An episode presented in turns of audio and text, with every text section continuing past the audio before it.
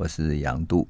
我们节目也会同时上架到各大 Podcast 平台，您只要搜寻“听说”，就可以随时随地重新听一听这一系列的内容。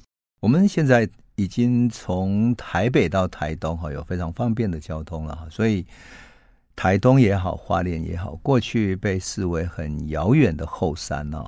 现在都好像是一个后花园一样，那么亲近啊！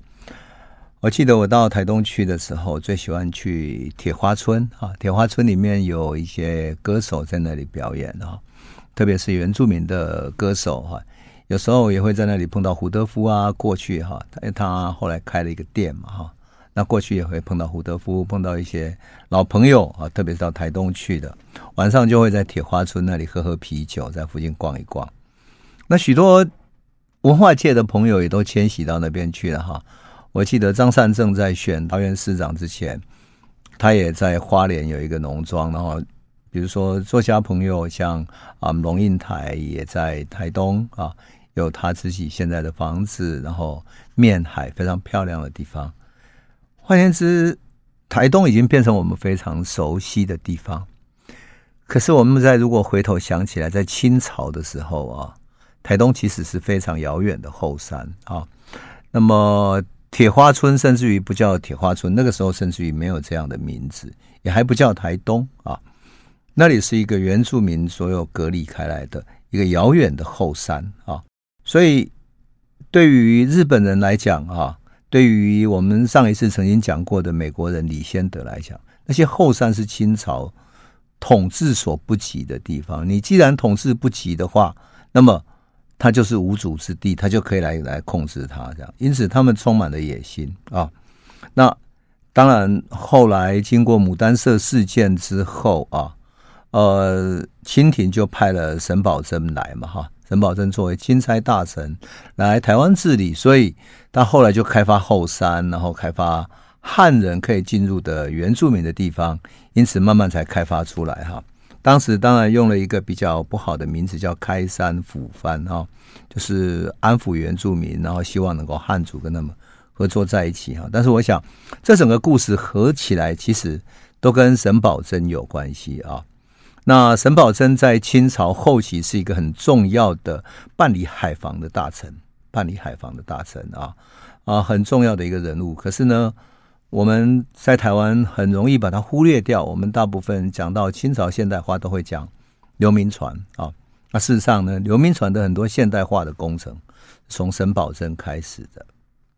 那沈葆桢这个人呢，也很微妙。他的后代在台湾还有不少呢。像比如说以前的驻美代表叫沈履寻啊，呃，沈先生呢，他曾经当过驻美代表。还有外交部的政务次长、驻英代表、驻欧盟代表、驻日内瓦代表等等的啊，他就是沈葆楨的后代。那么还有一位叫沈东教授哈，他是专门研究台湾歌谣的，是一位台大的教授，叫沈东，冬天的冬哈。他跟大春啊，张大春是同学。我曾经曾听大春说，他们小时候是两个写作文常常写第一名或者第二名的两个人，很 有意思的人哈。那么。沈葆桢被历史所忽略，那我们今天就来讲一讲沈葆桢的故事，因为他做了许多事情，你会听起来觉得是不可思议的啊。那么沈葆桢呢，他自己呢，他的传记里面也很少被述及这些故事，所以我想我们来稍微讲讲一下他的故事，还蛮有趣的啊。特别是他对台湾历史的影响还蛮深远的，蛮深远的。那沈葆桢在一八四七年他考中进士以后。后来就送就就是被授予翰林院的编修哈，就像一个文官这样子。后来就派到江西去，他追随谁呢？追随曾国藩跟太平天国作战。当时哈，他所在的城池曾经被太平军围攻，整个包围起来了。沈葆楨负责守城，他跟他的夫人叫什么？叫林普勤，普通的普，晴天的晴哈。这林普琴呢是谁呢？是禁烟的那一位大臣林则徐他的第三个女儿，第三个女儿，所以也是名门之后啊，他的妻子。那么他们两个人就一起登上城楼。那他的妻子啊，林普琴甚至于仿效那种南宋梁红玉有没有？他就在城楼上击鼓啊，那么打击大鼓，然后鼓舞士气。因为士气大振，所以击退了敌军。他整个城楼没有被太平军攻下来。后来太平天国打仗打了很久，一直到一八六四年左右吧，清军终于攻破了太平天国的首都南京。那太平天国称之为天津嘛。然后呢，最残酷的是他的统帅，就是曾国藩的弟弟叫曾国荃哈。他放纵他的士兵进去南京城屠城。这屠城，说真的，我必须做一点解释哈。其实，在中国历史上哈，每一次官兵，特别是民间的这种反叛军哈，叛军起来之后哈，往往会很迅速的，因为都是一些啊饥寒交迫的穷困的人，所以就攻打到一个城市里头来。那攻打到城市，就先开枪，就开仓济穷，然后把那种仓库里面的一些食物啦、有钱人家的食物、花园里面的东西等等全部占领，大家分了。所以起来造反的人是可以分财产的。为什么后来毛泽东在搞革命的时候常常说打土豪分田地？就这个原因。因为自古以来中国的造反就是这样。但是造反的这些叛军呢，很少去分田地，分田地是搞农民革命的。那么曾国荃这个。在太平天国之后，其实太平天国治理南京也好几年了。所以，当他进去之后，其实太平天国在南京的治理啊、统治等等已经进入次序了。想不到曾国荃进去之后进行屠城，等于说太平天国相关的这些官员等等的，乃至于他们的跟随他们的这些群众等等，全部被屠城，屠了二十几万人，而且。更重要的是，他放任他的士兵在这个城里头劫掠。这个劫掠的过程呢，是你城里头为什么这些穷人啊等等的哈，就变成这么穷困？那结果他们劫掠的当然是有钱人嘛，啊，劫掠的是有钱人，所以他们把钱抢了，把物资抢了之后，这些士兵哈，无论在什么地方抢的，就据为己有，据为己有，甚至于抢到金银财宝、首饰等等，全部据为己有。然后这些东西呢，就被他们私藏起来了。你如果说这样，整个城的秩序不就乱了吗？是的，他整个乱了，但是他的责任是无从追究的。为什么？这些进城的士兵可以归咎于是逃走的那些叛军所劫掠带走的，而不是他们劫掠的。那么城里头被杀的，或者被被屠城所杀掉的这些有钱人等等的。世上也无从申诉，即使你有幸存者说你是被官兵所所劫掠的，但是死无对证了。所以，你如果读那个高阳的小说《胡雪岩》，你就看到了胡雪岩他曾经有一段时期的发迹，就跟攻打太平天国、左宗棠攻打太平天国有关系。攻破城之后，攻破杭州城之后，这个劫掠的所得，这些金银财宝，乃至于。嗯，首饰等等的，他们变卖之后，那个钱对一个湘军、淮军这些人来讲，他不可能马上把这些钱带回家去。那怎么办呢？放在这个胡雪岩的这个所谓的银行里面，就所谓的那个钱庄里面。那么这个钱庄呢，在帮等于是帮他们把钱存起来。以后他们如果整个战争打完了，回到家乡去了，然后再拿着这个粮钱票哈，这个银票。回过头来去去拿这个钱，所以他等于是寄放在这里。因此，有人说胡雪岩就是在这样的一个太平天国的战争里面赚得他的第一桶金，然后整个崛起。这个就是所谓的屠城。那么沈葆桢呢？沈葆桢跟着他作战，他攻进去南京之后，太平天国有个忠王叫李秀成，率众突围失败。只有他最小的天王，右天王叫洪天贵福，啊，以及洪仁干等等逃到江西，但逃到江西之后被沈葆桢逮捕了。沈葆桢给慈禧太后上了一个奏折，他说什么？他说必须斩草除根。为什么？因为他们是有信仰的。如果有信仰的人认为这个幼子是未来的天地之子，然后是。洪秀全的儿子，所以他也是上帝之子之孙等等的，那么就会聚集他的信众，这个信众会继续反叛，所以干脆就把他处死，而且是公开处死。被处死的时候，那一年呢，这个最幼王幼小的天王哈，才十四岁而已，所以这是一个破纪录的一个事情。那么，而且沈葆桢为了怕有人掩护这件事情，因为为了信仰的关系，会不会有人掩护他呢？所以沈葆桢亲自去监督他行刑，就这样子。因此，我们说沈葆桢不是一个一个普通的官员而已。那么，到了一八六六年的时候啊。左宗棠先是到福建的福州设立了一个马尾造船厂，因为我们都知道，清朝时期绝大部分的船都还是木头造的船。这种木造的船呢，碰到鸦片战争时期，碰到那种蒸汽船，英国那种大的铁壳的蒸汽船的时候，完全就没有战斗力了。所以，他要设立一个新的造船厂，造新的船。那后来左宗棠就被调过去陕甘那里哈，陕西、甘肃那里要平定平定那些捻回之乱，所以左宗棠就特别交代说，我的所有事情一定要交给沈葆桢来办，他才放心。所以沈葆桢就被任命为船政总理大臣，专门管船政的。那因此，这个就是为什么呢？当牡丹社事件发生的时候，会派沈葆桢过来，因为他人就在福建，而福建的水师以及那些船舰设备是足以作战的，就是派他过来。所以，当日军牡丹社事件发生的时候，清廷就在一八七四年，就是牡丹社事件发生不久，就四月就派沈葆桢当做钦差大臣来办理台湾的海防。到了五月的时候，他眼看不行了，就把他调的调任说：“你赶快进去台湾呐、啊！”还有包括了福建哈的镇啊、道啊等等附近的这些官员都。归他统筹，而且江苏跟广东的轮船为了作战的关系，由沈葆桢来调遣。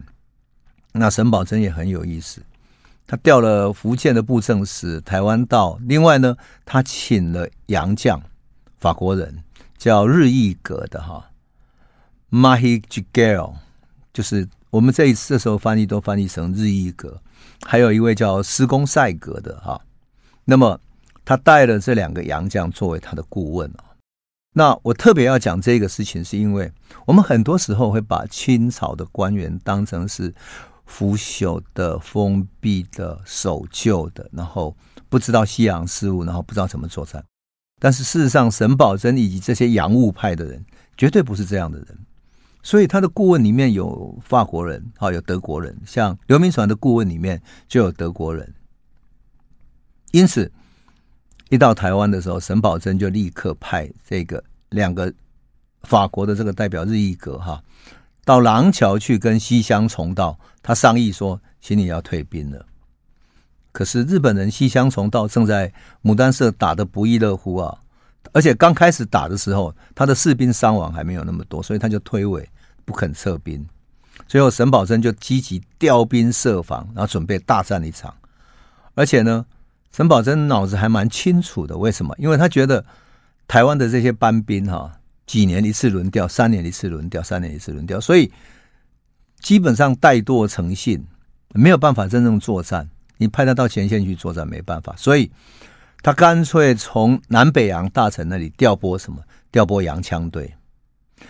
洋枪队，你想想看，他要调拨多少人才足以跟？从日本带来的那个整个日军其实都是洋枪队，甚至于有机关枪队哈，所以他就要调洋枪队来。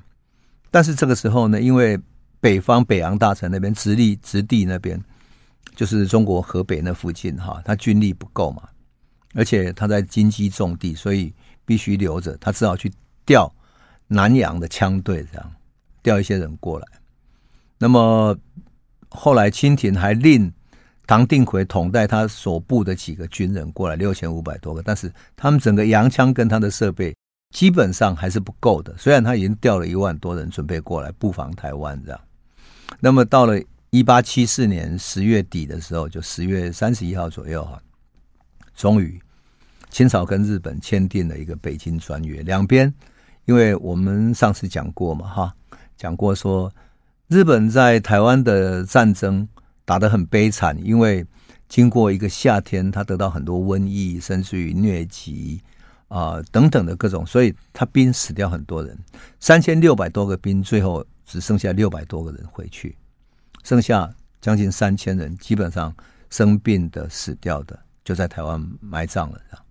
那因此，日本也急着要结束这场战争，所以这场合约的签订跟这个是有关系的。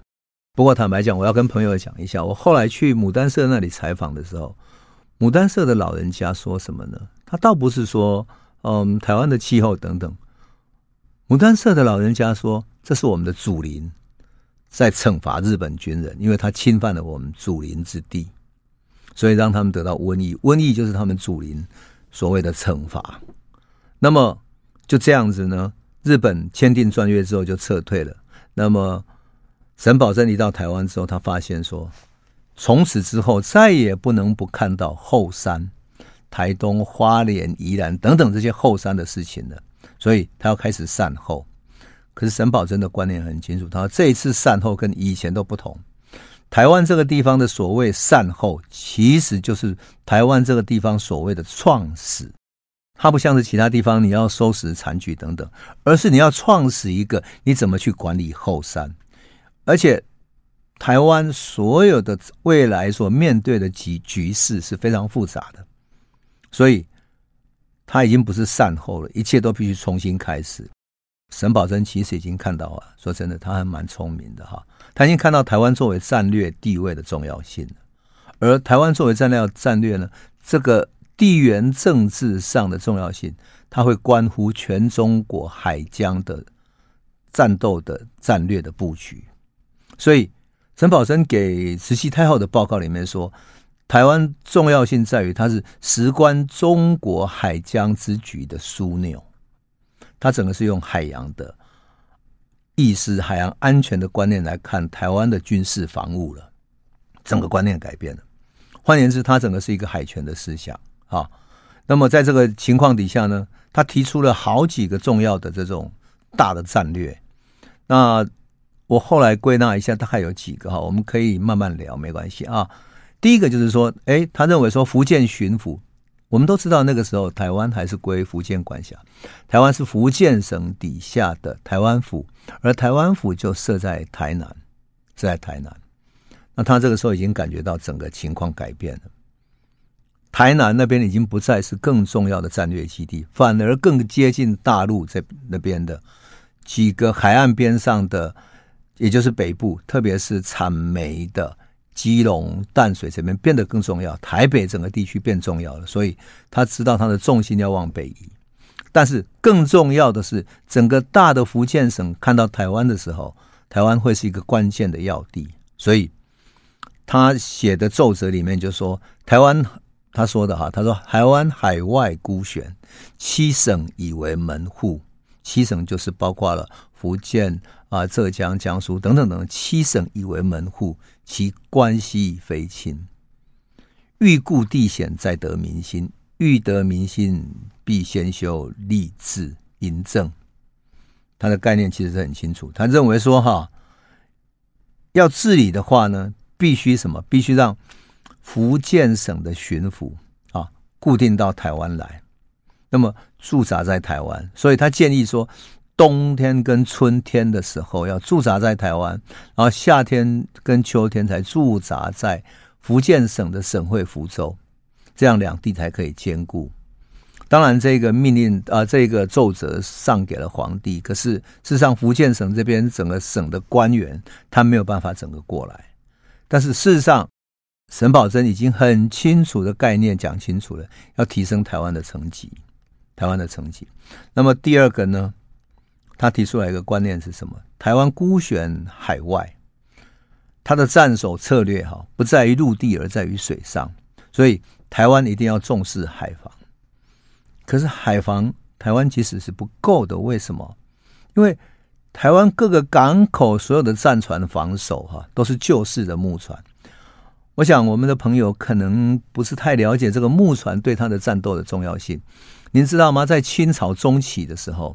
嘉庆、道光年间，有那么一段时期啊、哦，台湾呢有意要把樟树，就是我们的那个樟脑哈，我们都知道樟脑是用樟树去蒸馏它的木头，然后最后取出樟脑油的。好，那这种方式呢，所蒸馏出来的樟树呢，然后才能够作为这种所谓现在的樟脑。可是樟木因为它不容易腐烂，所以变成是战船很重要的武器，就是修修护战船。因为那个时候整个还是用木船的，所以整个木船依然是台湾海防最重要的。那么靠这样的木船。你怎么跟最新的西方的铁壳战舰对抗呢？所以他认为说，台湾既然孤悬海外，靠这几艘这些木船已经没有办法了。特别是在日军侵台以后，他觉得整个没有办法，所以干脆呢，他认为说，台湾要建造什么？建造新式的船舰，而且要购买新式船舰。好，那么他呢，甚至于。把浙江里面的一些轮船，从江苏、广东啊等等哈、去添购一些船舰，然后还甚至于从福建的造船厂调拨了六条船，有阳武、飞云、安南等等的，然后进来驻扎在台湾。沈葆楨认为说呢，他在牡丹社事件里面看到什么？日本有铁甲船两艘，那么这两艘铁甲船要摧毁。我们台湾沿海这些木船啊，绰绰有余，但事实上这些木船不足以战斗，所以他认为铁甲船必不可少。就这样子，他开始添购铁甲船。因此，我们说沈葆楨其实在日军侵台的战役以后，他的事实上很多观念都很新的，而且对台湾的防备也甚至于非常新的哈。可惜的就是说呢，买铁甲船以及铁甲船的设备费用太高了，每一艘船的价值大概百万上下。所以他就被清廷的醇亲王啦、李亲王啦等等的这些人阻挡下来，说经费不够等等作罢了。那最后呢，台湾很可惜，还是靠旧的那些大的木壳船在那里巡弋。这个也就是后来啊，侵华战争的时候，为什么刘铭传作战的时候很难打仗的原因，因为海上本来应该在海上作战的，但是完全没有办法打。那么。沈葆桢还做了哪些事情呢？我想我们先休息一下，回头再来说。欢迎回到九八新闻台《世界一把抓》，我是杨渡。我们讲到了啊，沈葆桢在牡丹社事件以后到台湾做海防，然后他重新思考台湾的战略位置。那沈葆桢认为说，台湾的地方哈，绵延一千多余公里哈，防不胜防，而台南根本就是在南方嘛哈。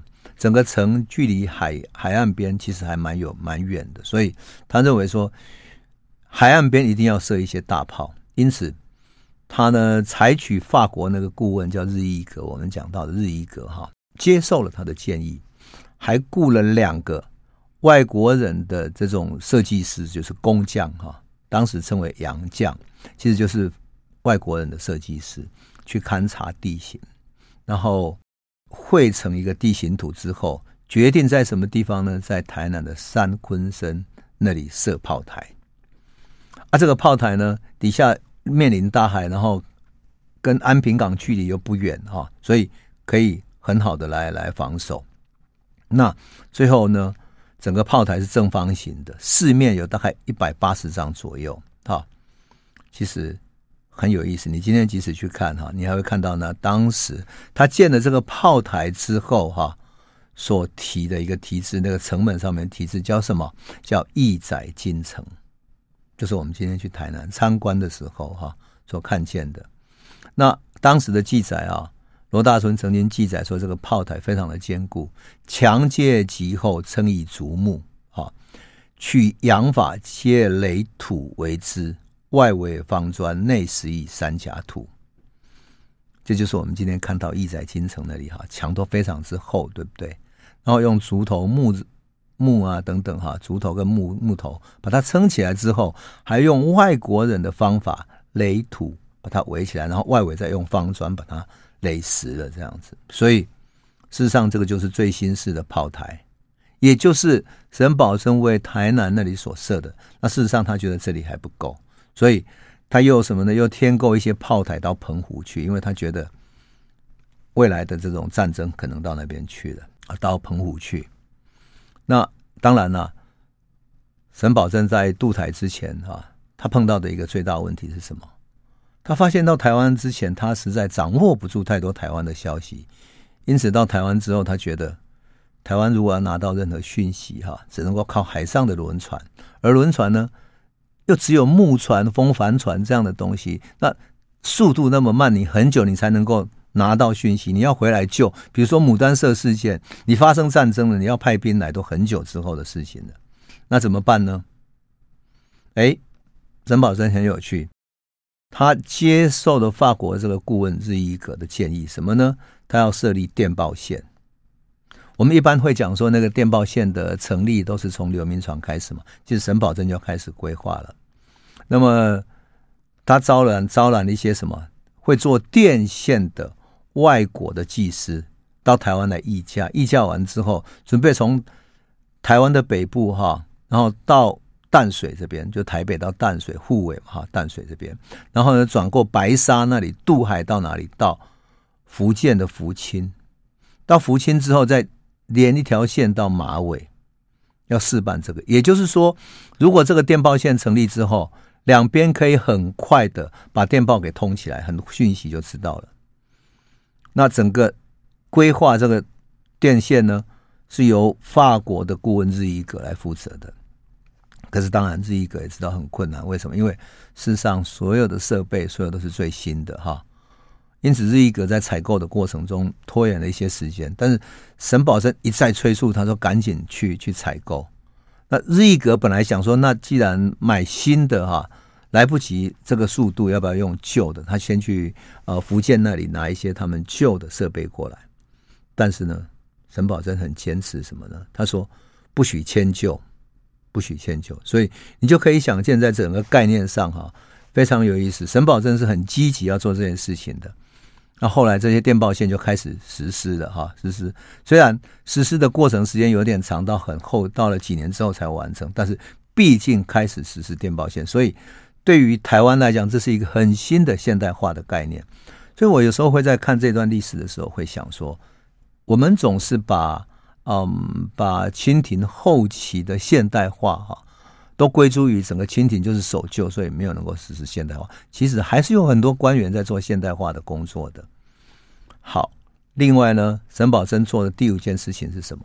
在台湾储存火药，他在这里做一个什么军装局跟火药局？因为你毕竟啊，台湾地孤悬在海外。所以有事情的时候，从靠大陆来补给都来不及了。所以沈葆桢主张说，在台湾要建立什么？建立军队跟军装，你要自己做军军装嘛，哈，军队穿的衣服以及火药局。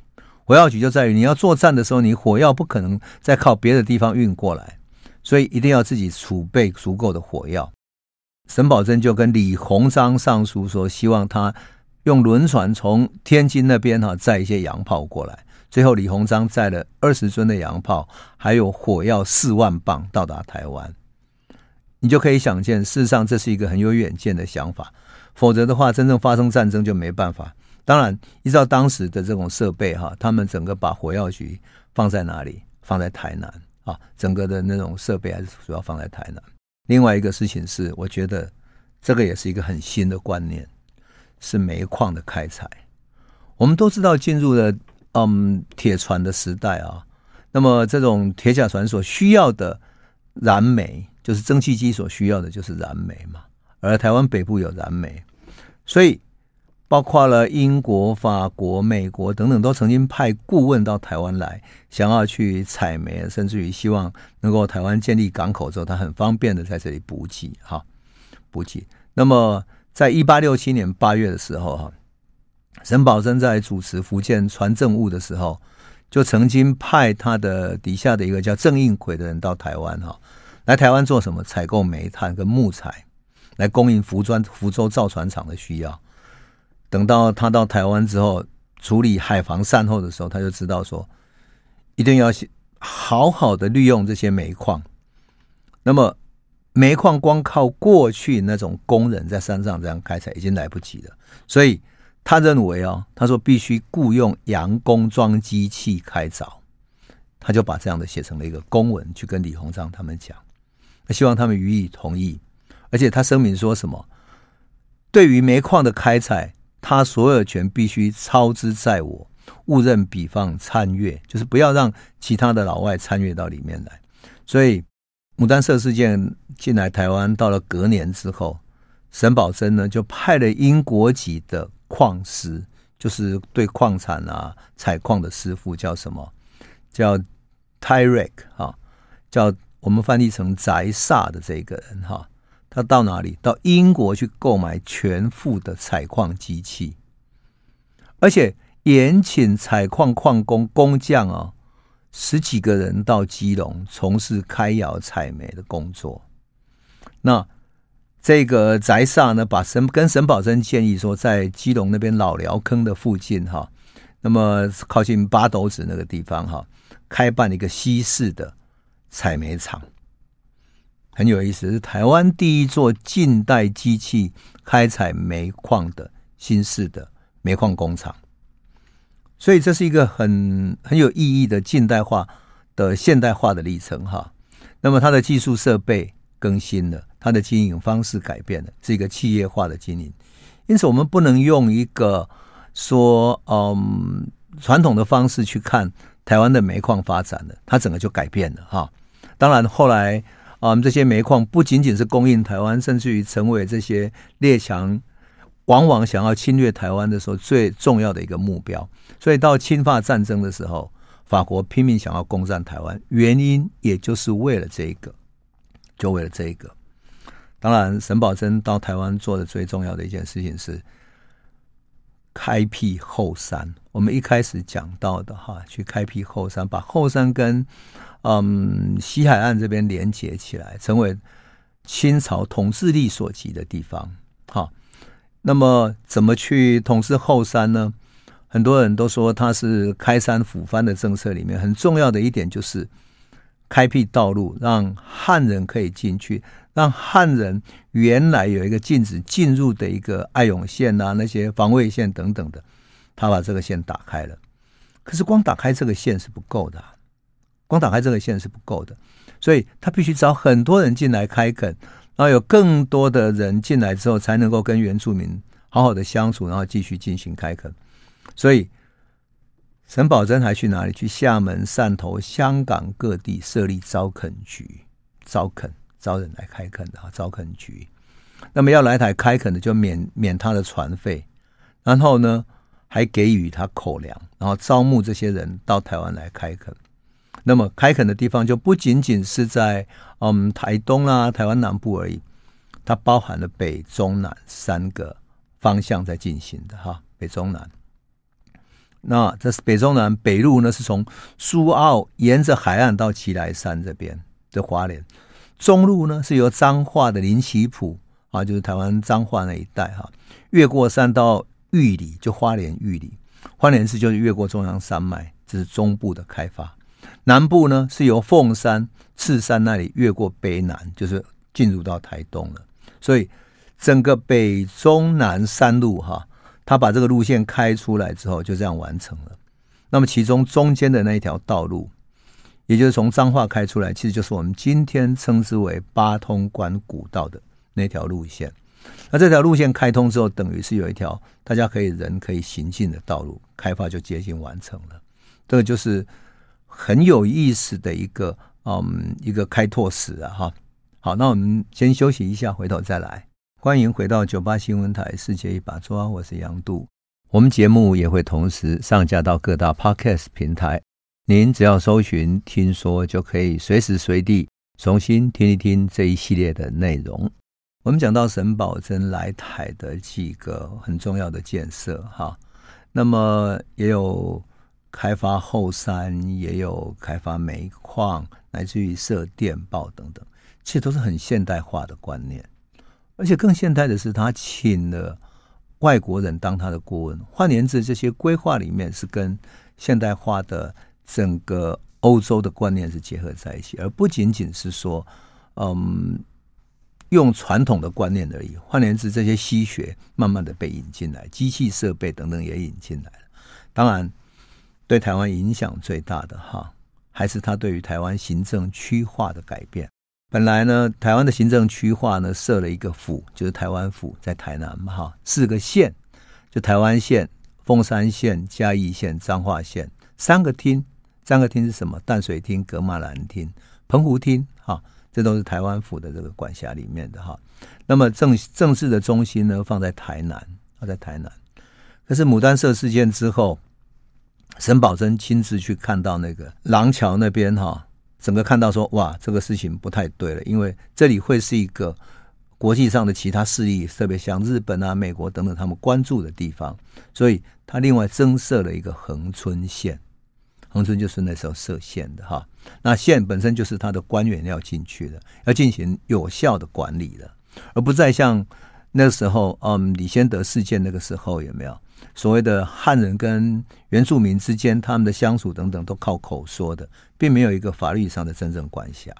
那么到了一八六零年，当然清廷签约之后，台湾开放通商了嘛，那台湾一开港了以后哈，最重要的是什么？台湾北部对外的贸易立刻兴盛起来，那北部有盛产茶叶，所以许多一些茶商哈，英国的茶商，嗯，法国等等的这些这些茶商啊，或者说贸易商等等就进来了，洋行也进来了。那加上台湾的北部矿产比较丰丰富，特别是煤矿嘛，所以北部的经济繁荣慢慢凌驾在南部之上了。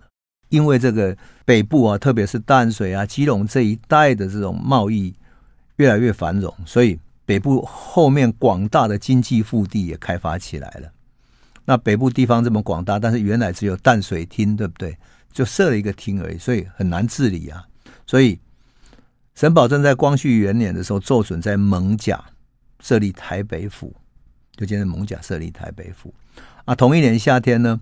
他还会同闽浙总督、福建巡抚奏请朝廷什么，把噶玛兰厅改成宜兰县，把淡水厅改成什么呢？改成新竹县。另外，蒙甲那里另外设一个淡水县，有意思哈。就是说，整个局面，台北部地区的大的行政结构慢慢出来了。当然，基隆就改名什么？改名叫基隆。原来的基隆那两个字是鸡的笼子，那两个字是鸡的笼子啊，大改名现在我们讲的那个基隆，就看起来是基础隆盛这样的一个比较好的好听的名字。那么改名叫基隆厅了哈，而且设通判来驻守，所以三县一厅的整个就总辖在哪里呢？啊，这三个县：宜兰县、新竹县、淡水县，还有这个厅是基隆厅，这整个统辖在台北府这边的。换言之，在台南的台湾府之外，台北府另外设一个艋舺，这里作为台北府。那整个台北的在政治经济的地位开始浮现出来，那么台湾北部地区的整个结构就出来了。这个就是为什么我们现在讲他笑台北是天龙国等等。不，台北天龙国是从沈葆桢开始的，很久很久以前就开始了。所以你说沈葆桢有没有很有意思？你看他开发了现在的影响到那么远的哈。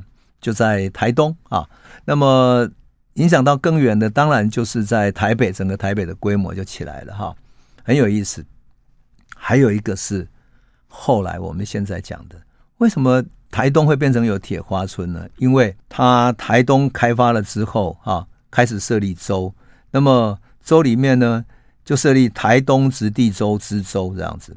那么后来呢，胡适的爸爸，他爸爸叫胡传哈。号铁花，胡铁花呢，本来是在大陆当一个小官，后来在一八九一年的时候，他奉调到台湾，哈，他本来担任的是全台湾的营务处总巡，就考察台湾各地的防务，哈，后来又兼办什么安家总管等等，还有台南的盐务，最后就在这个期间，他把他的家眷接到台湾来，所以胡适。就在这个时候，跟他的母亲渡到台湾来了。到了一八九三年，两年之后，哈，他代理了台东直地州的知州，就是当一个县长了。讲白了就是县长，哈。那在任职期间，大力整顿台东，并且在那里禁止鸦片，禁止所有的士兵吃鸦片。那甚至于写信说，所有如果我们的因为太多士兵吃鸦片了，所以他禁止严禁下来，非常有效。可惜就是这时候已经距离清朝对台湾的统治已经到后期了。一八九五年，台湾割让以后，割让给日本之后，他奉到清廷的命令要返回大陆去了。可是这个时候呢，唐景崧跟刘永福所建立的台湾民主国正在跟日本战争，所以刘永福就拜托，因为他跟胡铁花也是旧识，就拜托胡铁花留下来带领，甚至于从东部带领一些人过来到台南这里跟日本人作战。可事实上，这个时候胡铁花已经得到很严重的病，他就是脚气病，很严重了。好，最后没有办法，他到台南那里，到台南之后，刘永福还不希望他走，所以不让他上船走掉。而这个时候呢，事实上，清廷一下令说所有的官员要撤退的时候，胡铁花已经先把他的太太跟胡适都撤回到大陆去了。所以胡适其实小时候是住在台东的，后来他就回到厦门去了。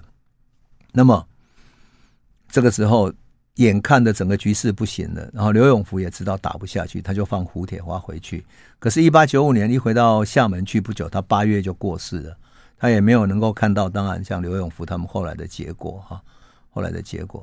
那么胡适曾经说哈，在他的回忆录里面讲了，他说我父亲在台东办后山的防务，电报就是一八九五年的时候，电报已经不通了，响源已经断绝，就没有粮饷了。那时候他已经得到脚气病了，左脚已经不能行动，所以说守到闰五月初三日才离开后山。到达安平的时候，刘永福苦苦留他帮忙，不肯放行。到了六月二十五日，他双脚都不能动了。刘永福死，放他离开。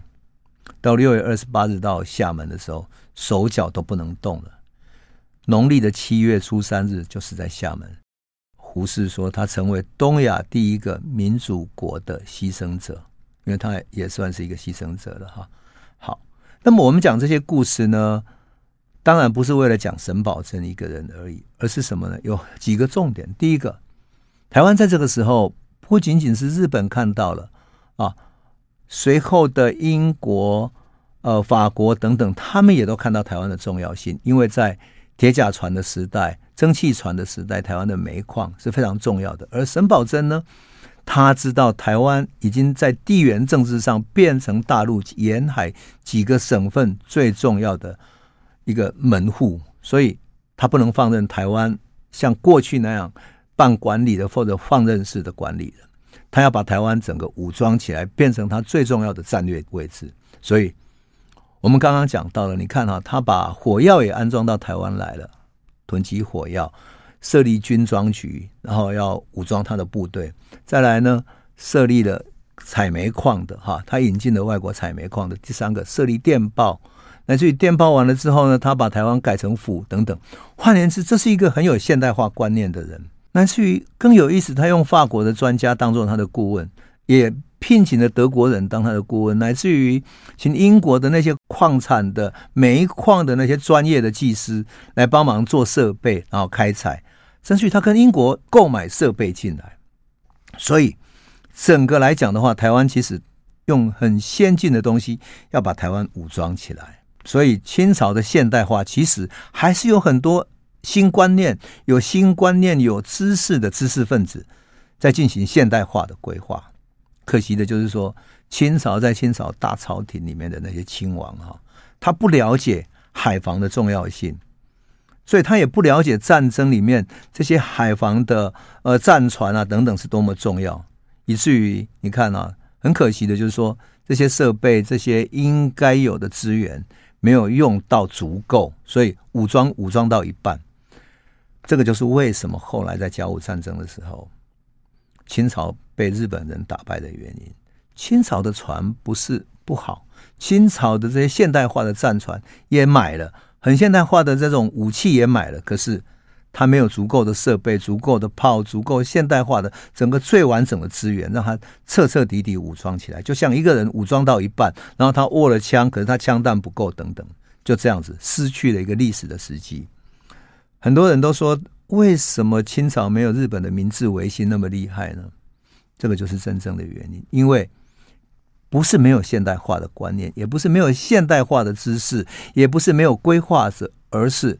你做事情只做到半套，最后那半套没有做到，你就失败了，这个才是真正的原因。那我想，我们从沈葆楨的故事看到了台湾地缘政治的重要，当然也看到现代化的真正的问题所在。那我们今天就先讲到这里了，谢谢你。